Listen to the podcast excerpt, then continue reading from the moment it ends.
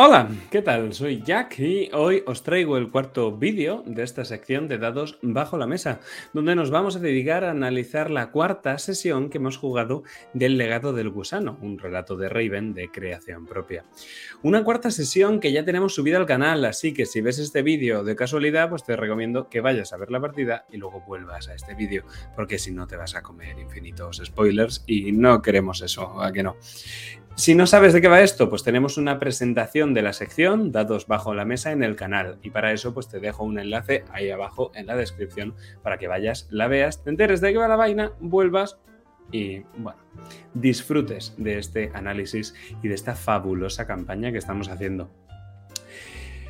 Y vamos a empezar sin mucha más dilación con el feedback, esta sección donde analizamos el feedback que nos dieron nuestros jugadores en la sesión pasada y yo os muestro cómo lo he tenido en cuenta en el diseño de la partida. Esta vez tenemos poco, vamos a empezar por los deseos, porque por parte de Sergio, él quería que se viera el lado oscuro de la mansión y a su vez que se avivara la trama con sus ancestros. Estos son los habitantes previos de la mansión Corvus. El lado oscuro de la mansión se ve en esta partida al principio, con todo el tema de la soga, de las habitaciones y demás. Y que se avivara la trama de los ancestros, lo hacemos a su vez con ese pequeño flashback que no lo es realmente, sino un sueño despierto que tiene Gabriel en el que conecta con Stephen Corbus y además la aparición de una chica por la propia mansión Corbus que no sabemos todavía quién es, o por lo menos no lo hemos confirmado, que a lo mejor sí que sabemos quién es porque somos listísimos. Además, como parte de su desarrollo de personaje, a Sergio se le ocurrió que Gabriel debería de desarrollar un vínculo de empatía con Stephen. Gabriel, al tocarlo, al final de la sesión 2, al tocar esa aparición de Stephen Corbus, había podido sentir su dolor y quizá ese entendimiento del propio Stephen les pudiera dar y quizá ese entendimiento del propio Stephen les pudiera resultar de utilidad en la trama. Además, una secuela psíquica, una secuela psíquica que hay que mostrar a partir del roleo de la misma, que fue el resultado de haber tocado a la aparición de Stephen Corbus. Pues bueno, diseño.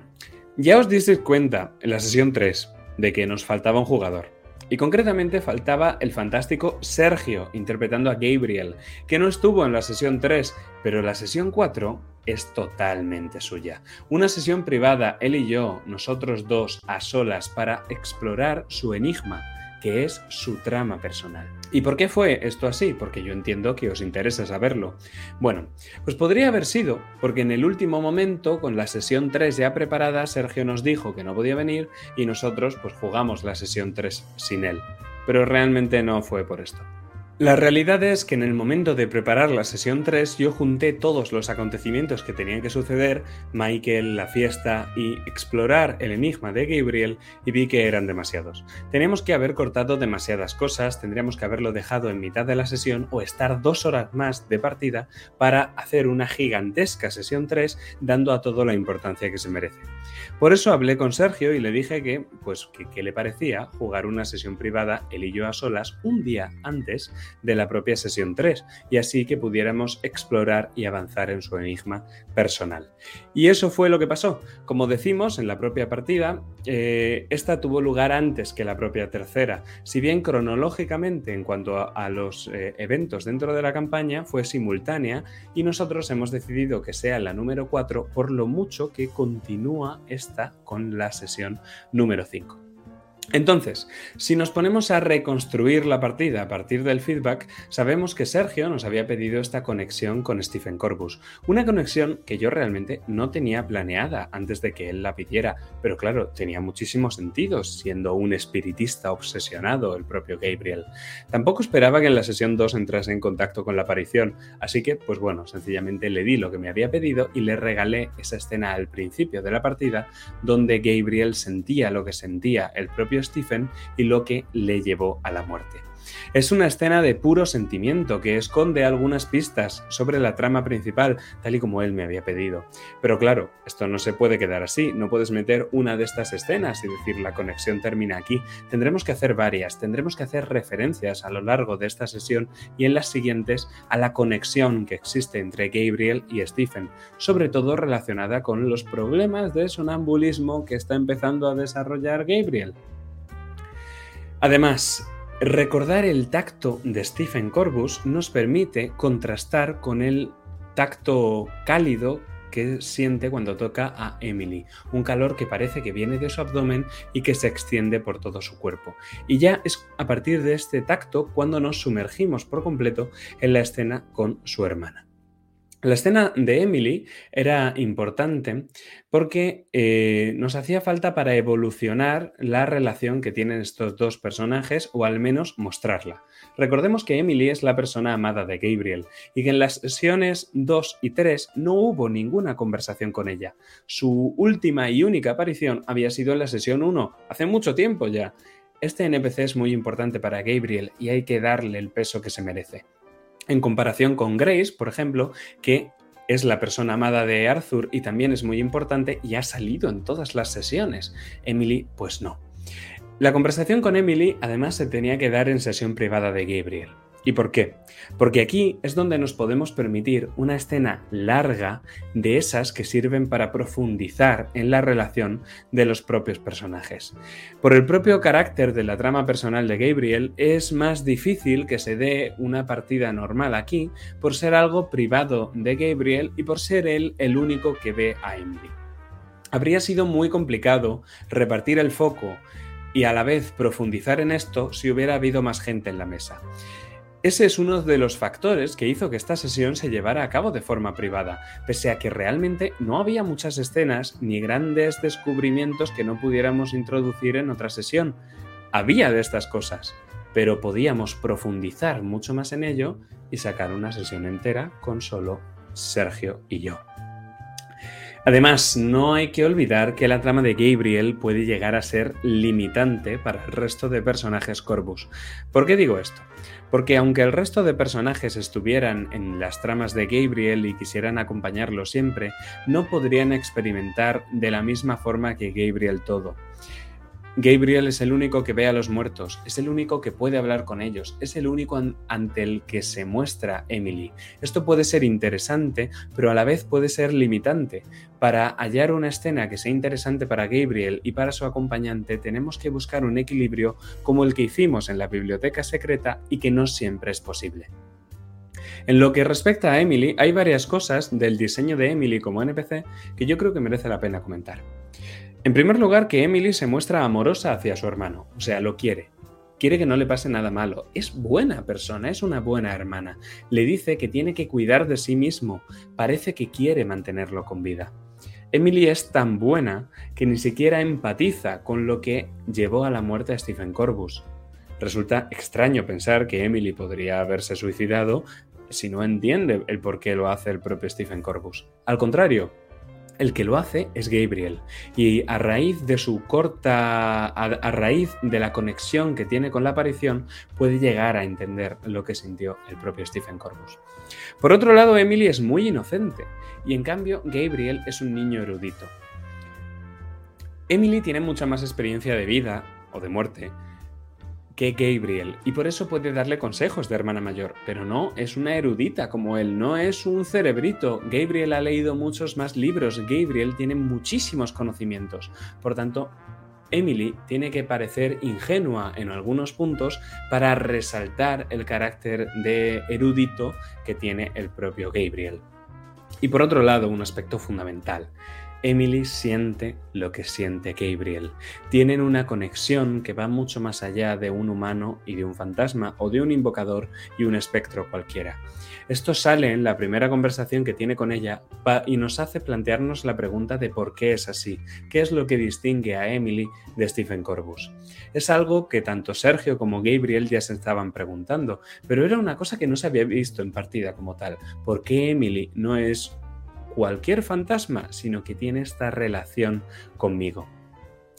Esto es imprescindible porque en esta escena lo que hacemos es plantear una pregunta a algo que se nos va a responder más tarde en la propia sesión. Podríamos haber planteado esta pregunta en la primera sesión y luego haberla respondido en esta cuarta. No obstante, siempre es necesario repetir la pregunta a saber qué se hizo en la primera sesión. La, gente o lo tiene muy fresco o no se acuerda.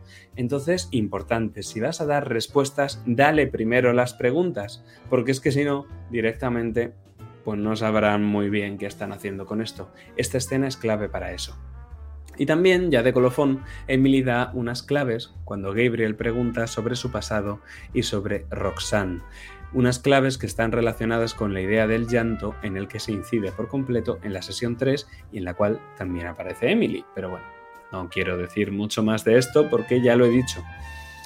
Y de aquí, de esta escena, ya pasamos al propio libro de Augustus Tamerlane, un libro que, por si no lo recordáis, tanto Gabriel como Arthur descubren en la biblioteca secreta al final de la sesión 2. Este es el comienzo del enigma de Gabriel. El libro es el primer indicio y el libro es lo que le conecta con el siguiente indicio, que es el propio Augustus. Yo para construir los enigmas de cada PJ, al principio de la campaña les pregunté a cada jugador que me diera... Eh, eh, le pedí a cada jugador que me diera un NPC que estuviera ligado a su enigma, distinto de su persona amada, y un lugar ligado a su enigma distinto de la mansión Corbus. El PJ que creamos, Sergio y yo a medias, cuando nos reunimos por esto, fue Augustus Tamerlane.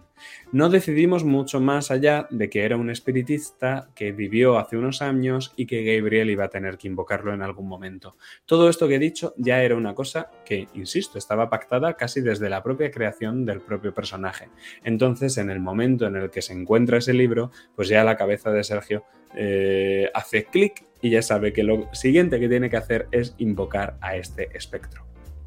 El plan de estos NPCs y estos lugares ligados a los enigmas es que sean recurrentes en cada una de las tramas, que no sea gente que sale una sola vez, sino que se tenga que acudir a ellos en distintos puntos de la propia trama personal.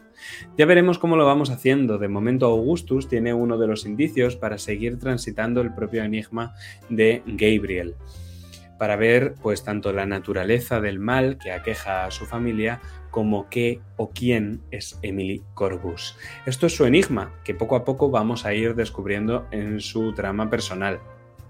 Una trama personal que, como creo que ha quedado claro, es en la que se basa esta eh, cuarta sesión, esta sesión privada eh, de Gabriel. Por otro lado, Sergio y yo ya habíamos hablado de que la partida iba a ir, de ir al cementerio, invocar a este espectro y hablar con él. Entonces, esto era lógico. El paso siguiente de conseguir un libro era invocar al autor. Porque sí, porque esto es Raven. Y ambos habíamos quedado de que su sesión privada iba a ir de eso. No sabíamos cómo iba a salir. Yo sí que tenía mucho diseño previo de la partida, como ya tenía de la 3. Pero se me ocurrió, una vez ya tenía la partida terminada, que eh, esto de invocar a un espectro me recuerda mucho a lo que hace el propio rey Saúl en la Biblia, concretamente en el libro de Samuel, cuando se dirige a una nigromante de Endor y le pide que invoque el espíritu de Samuel para hacer una consulta sobre su destino en una batalla futura. El destino que se le, eh, el destino que se le revela a Saúl pues no es muy bueno para él, pero el hecho de que lo conozca no impide que el destino vaya a suceder igualmente. Este fragmento bíblico encajaba muchísimo con el tema de la campaña y encajaba muchísimo con lo que íbamos a ver en esta sesión. Entonces utilicé estas referencias bíblicas como eh, un leitmotiv de la propia campaña y, bueno, de la propia sesión que llega a salir en varios eh, puntos. ¿no? Yo ya le había dicho a Sergio que se leyera Samuel 28 para la partida y a él pues le gustó. Entonces tanto él como yo íbamos haciendo estos paralelismos en la partida mediante referencias bíblicas que fueron lo que acabó dando nombre a la partida. Concretamente, la referencia que meto yo es la de De un Vicky descendenten de terra, que, eh, bueno, básicamente tuve que sacar la Biblia Vulgata a pasear para sacar esta frase de Samuel 28 que Sergio conocía y que se refiere a cuando Samuel se presenta en espíritu ante Saúl. En lo que respecta al cementerio, ya pasando a la siguiente parte de la sesión, el color del cementerio está basado en un cementerio que está muy cerca de mi casa y por el que me gusta pasear de vez en cuando como si fuera Lovecraft. Las descripciones del cementerio están o bien inspiradas o bien basadas directamente en este cementerio de cerca de mi casa, que bueno, un día se me hizo de noche dentro y dije, ostras, qué miedo da esto, voy a apuntar todo lo que se me ocurra. El color del cementerio se llevó la estrella por parte de Sergio. La atmósfera aquí en el cementerio la conseguí con un color que estaba eh, rondando al concepto de la luz. Jugábamos con la luz y con su ausencia. En lugar de con el resto de sentidos, usábamos la vista. Conforme Gabriel avanza hacia el corazón del cementerio, todo se va volviendo más oscuro. Jugamos con que las fuentes de luz cada vez dan menos luz y van desapareciendo. La oscuridad es creciente. De hecho, oscuridad era uno de los posibles nombres de la sesión, pero al final pues lo consulté con Sergio y a ambos nos gustó más Samuel 28. Gabriel esperaba encontrarse el cementerio lleno de fantasmas, pero uno de los aspectos más importantes del legado del gusano y quizá que lo diferencien del juego de rol original es la no sobreexposición de los elementos del terror, como pueden ser para el invocador el ver a los fantasmas. Los fantasmas no están ahí todo el rato para que se les vea, el invocador puede verlos, y lo hace con frecuencia, más o menos en cada sesión, pero para que sean realmente terroríficos no puede estar normalizado. Ver a un espectro tiene que ser algo terrorífico, tiene que ser algo que no te deje con ganas de ver otro, a esto se le da una justificación en la narrativa. El cementerio no está lleno de fantasmas porque se van a otro lugar, pero realmente la justificación desde el punto de vista de dirección o de diseño, como lo prefiráis, es que si meto muchos de estos se va a acabar normalizando y se va a perder su aspecto de terror. Así, en cambio, podemos diferenciar el cementerio olvidado que es el lugar donde transcurre parte de la sesión, del viejo barrio, que sí que tiene una alta actividad espectral, ya veremos cómo lo hacemos, y que de hecho el propio Gabriel espera encontrar en su deseo. A este viejo barrio ya se acudirá en otro momento de la campaña, en otro momento donde conforme al crescendo eh, paulatino de tensión y de lo sobrenatural, podemos meter perfectamente un barrio con una altísima actividad espectral, pero no podíamos meterlo ahora en sesión 4 en el propio cementerio. Por otro lado, se le mete un cuervo a Gabriel, un aspecto de color que en principio no dice mucho, pero porque no significa nada en la trama, no tiene un sentido como tal, pero sí que tiene un significado, porque el cuervo es un elemento simbólico importantísimo. Además, es que el propio sistema utiliza cuervos y gatos que se devoran mutuamente. Los gatos son los personajes Corvus, los cuervos son los dados de la niebla. Entonces, describir cómo un cuervo está devorando a un gato en el cementerio, pues no presagia nada bueno para el propio Gabriel Corvus. Por otro lado, y ya para terminar con el diseño, Augustus. Augustus es un personaje que está ahí para revelar información a Gabriel. Está a su servicio. Es un indicio del enigma, contesta sus preguntas sobre la maldición y cómo romperla, comparte conocimientos con Emily, respondiendo a las preguntas que ya se han planteado al principio de sesión y además señala al viejo barrio el siguiente punto en el enigma de Gabriel que ya exploraremos en el futuro, no inmediatamente, y ese es uno de mis deseos de esta partida. Por otro lado, Augustus es un personaje muy útil, porque es una buenísima herramienta para el propio DJ para explicar a los jugadores aspectos de la trama que no tendrían otra forma sencilla de conocer. Augustus es una herramienta del DJ y por eso está aquí.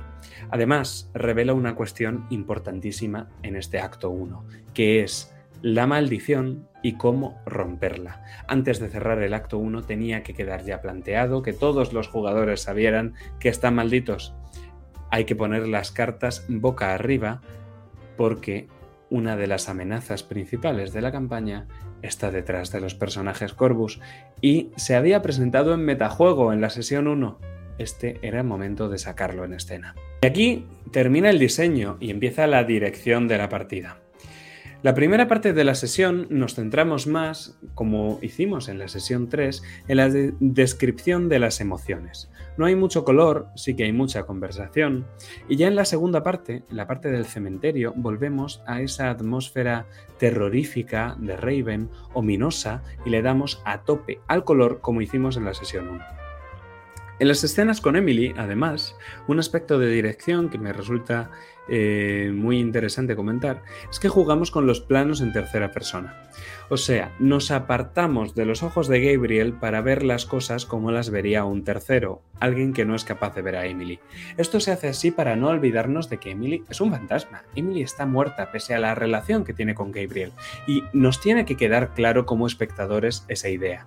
Gabriel, si alguien lo viera desde fuera, podría considerarse que está hablando con la nada, que está loco, incluso que tiene poderes telequinéticos que puede hacer que las cosas leviten hacia él. Hay que mezclar esas dos visiones, cómo lo ve Gabriel y cómo lo vería cualquier otra persona. En lo que respecta al triángulo, en toda la parte del cementerio Gabriel estuvo en color. Eh, se produce un encuentro con el cuervo, en el cruce de caminos, con la luz. Yo había diseñado el color previamente para sumergirnos en partida y alargar la misma. El propio jugador estaba situado ahí en el triángulo y luego me comentó en el no me gusta que no sabía muy bien qué cosas eran parte de la propia aventura y qué era meramente color y por tanto no debía de hacer caso. Ahora bien, si el personaje se hubiera encontrado en ese momento en otro aspecto de triángulo, quiero decir, si hubiera estado en progreso, pues todas las descripciones habrían sido mucho más parcas, no tan atmosféricas, y habríamos ido más al turrón, al túmulo y Augusto Stamerrein, que era realmente lo que tenía la chicha de toda la sesión. Pese a esto, pese a que yo tenía el color ya improvisado, eh, no esperaba que el propio Gabriel cogiera, se saliera del camino y se fuera a perseguir las lucecitas en el cementerio. A partir de entonces tuve que empezar a improvisar el fuego fatuo, la segunda conversación con Emily, la tumba de los Montresor, la pieza de ajedrez, todo eso era yo fluyendo con el momento. Esto no significa que todos los detalles que improvisé van a ser irrelevantes en partidas posteriores. Lo que significa es que ahora los voy a tener que hacer relevantes y que no lo eran de antemano. Pero bueno, siempre está bien. Tiene que haber un componente de improvisación en todas las partidas de rol. Bueno, tiene... Tiene no, es que va a haberlo siempre hagas lo que hagas, diseñes lo que diseñes y prepares lo que prepares. Y creedme, yo preparo mucho, muchísimo. El abandono de Emily cuando Gabriel vuelve de su experiencia con el fuego fatuo lo que hace es generar tensión al momento. Y concretamente la tensión está relacionada con una pieza de ajedrez, una pieza de ajedrez que es una referencia al juego al que eh, Emily y Gabriel juegan en la sesión 1. Nunca, nunca, nunca se puede preparar una partida de campaña sin tener en cuenta las anteriores. Nunca, de verdad. Si hacéis estas rimas con vuestras sesiones anteriores, van a quedar cosas estupendas. Si los jugadores se enteran. Y si no se enteran, pues hacéis un vídeo como este para explicárselas. Las escenas con Emily hablando con una amiga que parece que tiene, lo que intentan es generar celos al propio personaje de Gabriel. Gabriel no deja de ser un niño. Los celos que se intentan generar a partir de su hermana mayor que ha encontrado otra amiga, cuando realmente Gabriel es alguien que se siente muy solo y que siempre ha tenido a Emily allí, y por otro lado, Emily también se siente sola y solo tiene a Gabriel, entonces los dos han forjado una relación que en el momento en el que aparece un tercero se producen unos celos muy propios de un niño de la edad de Gabriel, porque Gabriel será, un erudito, será un espiritista, pero no deja de ser un niño, y eso es interesantísimo. Para mí, una estrella de la partida, cómo Gabriel abraza este asunto, esos celos, ese malestar que le produce el hecho de que Emily esté hablando con alguien, pero aún así no incide, pero aún así no le pregunta muchísimo, aún así no la pone contra la pared. Me parece que no había forma mejor de tomarse esas situaciones que como Sergio lo hizo ahí con su personaje. Y para mí esa fue la estrella de la partida. Respecto de Augustus, Augustus era un personaje y ya lo visteis, con un diseño muy desenfadado. Era medio cómico, porque quería hacer un contraste con el cementerio y con la escena posterior al propio Augustus. No todos los fantasmas son como la aparición de Stephen, y eso hay que dejarlo claro. Aún así, tuvo cierto de siniestro, Y es que recordemos que los fantasmas tienen que ser terroríficos, quizá con la única excepción de Emily. Además, el propio Augustus hablaba como si fuera alguien muy viejo, de otro tiempo, pero hablaba de sí mismo en presente, como si la muerte fuera un estado tal cual como la vida, otra mera forma de existencia sin más. Cuando se sale del túmulo, empezamos de nuevo a, con las descripciones de la luz. Tras la propia tirada que hacemos, la música cambia y describimos el frío y la niebla. No describimos mucho más, solo el sombrero, la gabardina y el hacha. Y ya está. No hay que mirarlo mucho más. Gabriel sabe que es un espectro, Gabriel sabe que no tiene muchas más oportunidades y Gabriel decide utilizar la propia intervención de Augustus. La propia intervención de Augustus estaba claro que iba a solucionar la escena. Sin embargo, esto, traducido a la propia narrativa y al propio ritmo de la escena, lo que hace es que no se pueda perder tensión. Que nosotros sepamos cómo va a acabar no significa que no tengamos que generar tensión continuamente, que es lo que nos lleva al terror. Necesitamos un sprint final y así llegamos a las afueras del cementerio y de nuevo rescatamos al cuerpo. Sistema. En lo que respecta al sistema, lo primero que hay que comentar es que la escena con Emily que es la persona amada de Gabriel, es una acción corpus en sí misma. Es solazarse obsesivamente con la persona amada, lo que tiene el efecto de curarle de una secuela. En este caso, la secuela mental que le produjo el contacto con Stephen Corbus, algo que en la propia partida se rolea y es coherente. Por otro lado, la primera tirada no tendría por qué ser una amenaza como tal. Había que salir de la propia mansión, y sabiendo que las amenazas se pueden convertir en problemas pendientes, pues claro, ya no tenemos que tirar cada vez que haya un peligro de muerte para la gente, sino que haya una amenaza ahí pendiente. En este caso lo que hubo fue un giro favorable, lo que desplaza la autoridad narrativa al propio jugador, que fue el que me describió cómo salía de ahí. Si esto fuera un one shot quizá no estaríamos tirando esta clase de tiradas, pero al ser una campaña y al haber solo un jugador, yo creo que sí que es necesario alguna tirada de más para generar un poquito de tensión, para ver si se acierta o no se acierta la tirada. Además hay que pensar que estas tiradas se hacen para toda una escena, toda una escena, desde que Gabriel sale de su casa hasta que entra en el túmulo, toda esa escena se va a resolver con esta tirada. Entonces realmente, pues no es que se hagan muchísimas tiradas en Raven y yo creo que de vez en cuando hay que meter alguna. Por otro lado, tenemos ya la tirada del giro mágico. Un giro mágico para invocar a Augustus, que es el primero de toda la campaña. Se hace un ritual de 13 velas, las mismas que se encienden en la fiesta de la mansión Corvus, y la tirada de un giro mágico se hace pues bastante similar, si no igual a la de un giro normal. La única diferencia es que siempre hace falta un sacrificio. El sacrificio, sea cierto o se falla la tirada, es un prerequisito necesario. En este caso, el sacrificio es la sangre del propio Gabriel, con lo que se marca una secuela física que, pues ya veremos cómo se cura, probablemente tenga que de nuevo solazarse con su persona amada. Al final el hechizo acaba saliendo, pero con un giro con complicación. Esto es que se genera un nuevo problema pendiente. Un problema pendiente que yo ya detonaré cuando crea necesario y que el propio Gabriel desconoce. Pero acaba siendo conocido. Resulta que el problema pendiente es que el hechizo de Gabriel no solo ha llamado la atención del espectro al que estaba buscando, sino de uno más. Y de nuevo, una última tirada, esta que resuelve toda la escena de la persecución. Aquí el nivel de amenaza es mucho más alto. Estamos ante una de las amenazas principales del relato que persigue a Gabriel.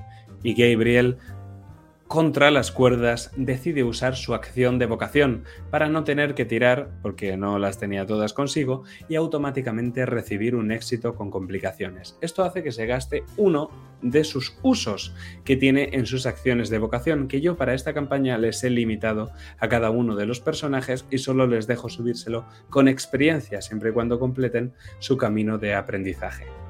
La acción de vocación del propio Gabriel le permitía invocar a un personaje, a un espectro, para que le ayudase. Y él decide, había dos opciones, o Emily o Augustus, o cualquier espectro random del propio cementerio, pero decide invocar al propio Augustus, que es quien le da el tiempo necesario como para escapar del espectro.